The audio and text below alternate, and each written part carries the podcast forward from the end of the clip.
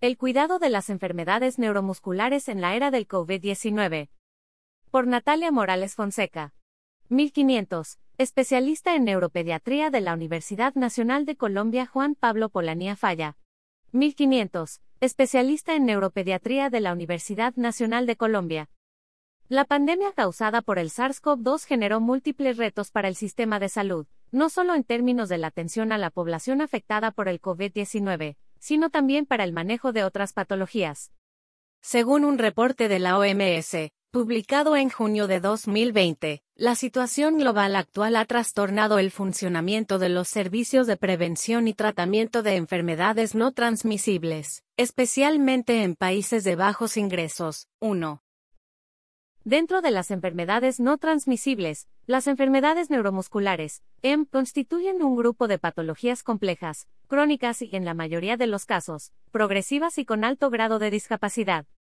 Si bien no se ha demostrado que los pacientes con enfermedades neuromusculares presenten un mayor riesgo de contraer la infección por SARS-CoV-2, sí existe en estos pacientes un mayor riesgo de complicaciones por COVID-19, teniendo en cuenta características propias de la enfermedad, como debilidad de los músculos respiratorios o compromiso cardíaco, comorbilidades o esquemas de tratamiento específicos que generan inmunosupresión.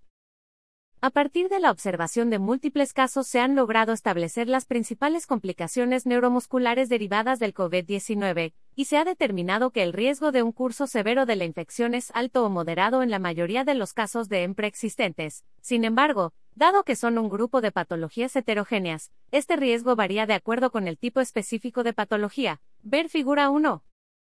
Teniendo en cuenta estas consideraciones, se han establecido múltiples recomendaciones y guías para el manejo de pacientes con enfermedades neuromusculares durante la pandemia de COVID-19, enfocadas en el seguimiento de la EM, la prevención de la infección por SARS-CoV-2, el manejo en el servicio de urgencias y el tratamiento de las posibles complicaciones por COVID-19 en estos pacientes. Con el fin de disminuir el riesgo de contagio por SARS-CoV-2 en pacientes con EM, se recomienda limitar la asistencia a instituciones hospitalarias, a menos que el motivo de consulta constituya una urgencia o que exista un riesgo de suspender el tratamiento previo. Para continuar con el adecuado seguimiento de estos pacientes, es recomendable que los médicos tratantes, fisioterapeutas y demás miembros del personal de salud encargados de su atención establezcan comunicación con los pacientes y cuidadores a través de telemedicina. Con respecto a los medicamentos con efectos inmunosupresores para el tratamiento de la SEM, se recomienda continuar de forma ininterrumpida su administración en ausencia de síntomas de COVID-19 a fin de evitar recaídas o progresión de la enfermedad neuromuscular de base y se hace especial énfasis en el manejo con esteroides, pues esta terapia no debe ser suspendida de forma abrupta dado el alto riesgo de insuficiencia suprarrenal aguda. Asimismo, no está contraindicado el inicio de terapia inmunosupresora en pacientes con enfermedades neuromusculares en el contexto de la pandemia. En caso de contraer la infección por SARS-CoV-2, se recomienda continuar con el tratamiento con corticoides, pues existe evidencia de que incluso pueden mejorar la tasa de mortalidad en otros síndromes respiratorios similares como el SARS o el MERS. Con respecto a otros inmunosupresores, no existe actualmente suficiente evidencia para establecer una recomendación sobre su continuidad en los pacientes contagiados por COVID-19. Por lo tanto, la decisión de suspenderlos debe ser tomada por el médico tratante teniendo en cuenta cada caso particular.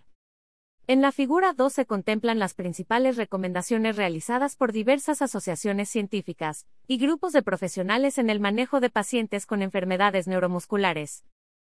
Conflicto de interés. Natalia Morales Fonseca se desempeña como Medical Science Liaison en PTC Therapeutics Incorporated. Sin embargo, ni PTC Therapeutics Incorporated ni ninguna otra entidad comercial estuvo involucrada en la redacción de este artículo.